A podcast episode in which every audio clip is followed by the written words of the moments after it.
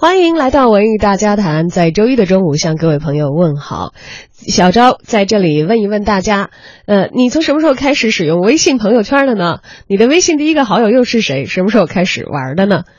你的朋友圈今天新增了多少的新人？可能这些问题啊，摆在前两天来问，大家都会一头雾水，不知道该如如何作答。但是在经历了昨天晚上之后，我相信很多人已经可以非常从容的给出答案了。是的，这一切可能你连平时想都不会想的问题。我从什么时候开始使用微信的？第一个微信好友是谁？什么时候开始发送第一条朋友圈？今年又发了多少条呢？伴随着一个名为“微信公开课 Pro” 的链接传遍了朋友圈，微信用户的起始脚步和里程积累就此开始清晰了起来。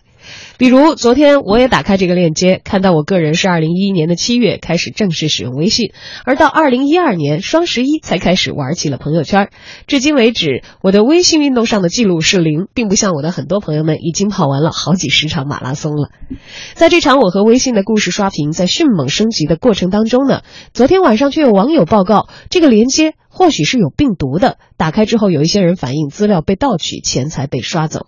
而在昨晚的十点十五分，泉州网警讯查询执法发布微博称，和广州和深圳的网安部门进行了联系。二零一六微信公开课 Pro 版链接指向为腾讯公司，而且并没有发现病毒。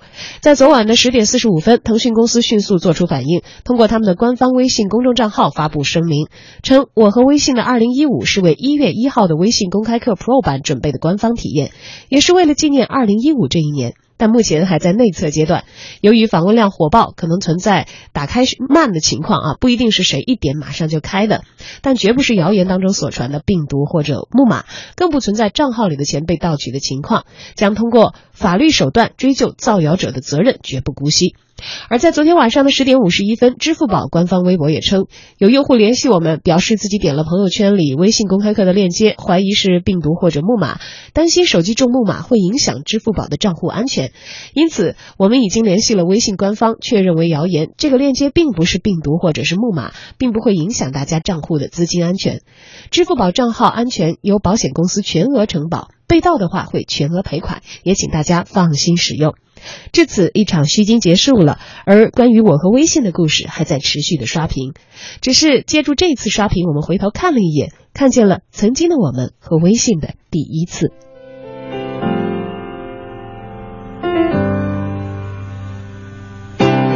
当你看着我，我没有开口，已被你猜透，还是没把握。还是没有符合你的要求，是我自己想的太多，还是你也在闪躲？如果真的选只是我，我鼓起勇气去接受，不知不觉让视线开始。闪烁。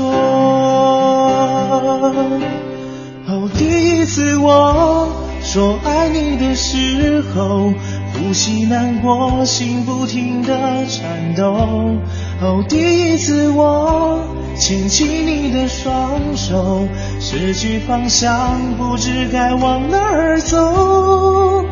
那是一起相爱的理由。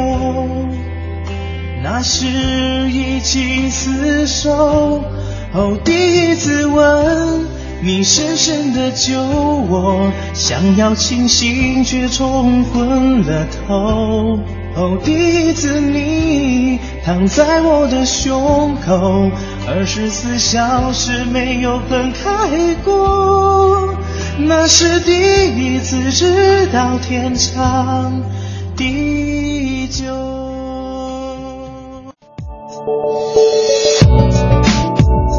好的，欢迎回到午间的文艺大家谈，我是小昭。今天继续跟大家说一说刚刚完美顺利收官的长达八十一集的我们的跨年剧《王芈月传》。我们也非常感谢上半时段公众微信号“娱乐资本论”的创始人吴立香先生跟我们分享了那么多。业内所看到的关于《芈月传》的操作的信息。要知道，一个剧要想成其为剧王，内容是重要的一方面。而在这样的一个依赖渠道的时代，宣发如何进行，采用什么样的姿态，通过什么样的管道来到你的眼前，这可能都是能够直接决定它的影响力的关键因素。而关于《芈月传》，我们的听众朋友们又有哪些想要讨论的内容呢？我们来看一看，在我们的微信公众平台上留言的大家的发言。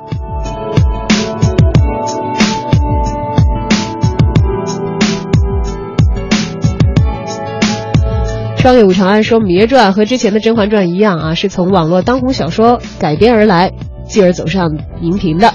借助原本网络小说的人气，也会掀起观剧的高潮。一剧两新新政了，视频网站加电视。不得不说，从投拍之初开始，宣传就已经非常非常的够力。多平台、跨媒体、多方获利、深度挖掘打造的新 IP，这种营销模式将来很有可能会成为一个成功的案例，被更多的人效仿延续下去。而不得不承认，在这个资本时代，《芈月传》的一系列资源组织和操作是相当成功的商业经验，但它其实本身也有很多不可复制的一点，像孙俪有了甄嬛。郑晓龙有了甄嬛之后，让芈月的成功其实具备了一个相当的基础。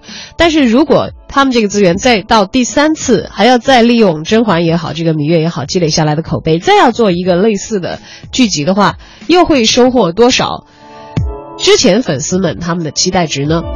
这个可能要另做考虑了，因为不太可能，一个演员也好，导演也好，永远在一个单一的路子上不停的往下创作。另外，刚才其实我们的评论员也说到了，可能会有一个高点击但是低口碑的的一个呈现。虽然在网络时代，有很多时候不分好评还是差评，只要你关注了我，只要你看我，就算是这个一个电视剧集的商业上的成功。但是真正的剧王，我们评论员刚才所提到的，其实也许并不是出品方自己自封，也并不仅仅是由点击率来单一作为一个支撑，还有更多的内容需要继续的去丰富。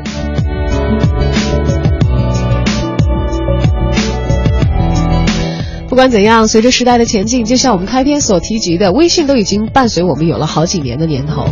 大家收看一个新鲜的剧集，了解一个新的文化娱乐内容的方式，可能跟以前我们感觉不是太大的差别，只是换了一个终端，但是它背后的运作方法却要通过一个完全不同的链条送递到我们的面前了。伴随着时代一同前进吧。就像刚才一位朋友发来他的这个微信截图，他和微信的故事一样。二零一一年的六月二十六号，来到了微信星球，成为了第六百七十五万两千一百七十个微信用户。哎，我有点吃惊哎，他成为微信这个。啊，来到微信的时间好像比我要早，但是为什么他在微信当中用户的排位却比我要 靠后很多呢？你知道很多事情就是这样，因为时间会一直不停的流淌，它像一条河，而你选取哪一个点，呃，选取另外的哪一个点，再来看它中间一段的时候，是会有一种奇妙的效应。好了，关于过去的讨论，其实在这个星期是非常之热闹的。不管是微信也好，还是腾讯视频所推出的《芈月传》，呃，其实过了今天这个节点，可能它都已经变成昨日的内容。当然，也有一些朋友是很感兴趣，很感兴趣。呃，《芈月传》的大结局，因为还没有来得及看，而且更有夸张的朋友说，我连一剧一集都还没有来得及看，为什么呢？说太烦追剧了。我一般都是攒够，等它更完了，我再接着一集一集的看它的内容。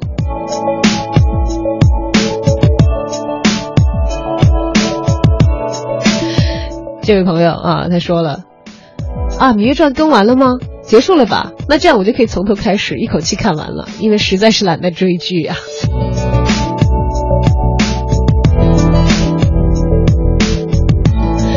好的，今天的文艺大家谈，既然我们说过已经看完的内容了，那么来说说新的吧。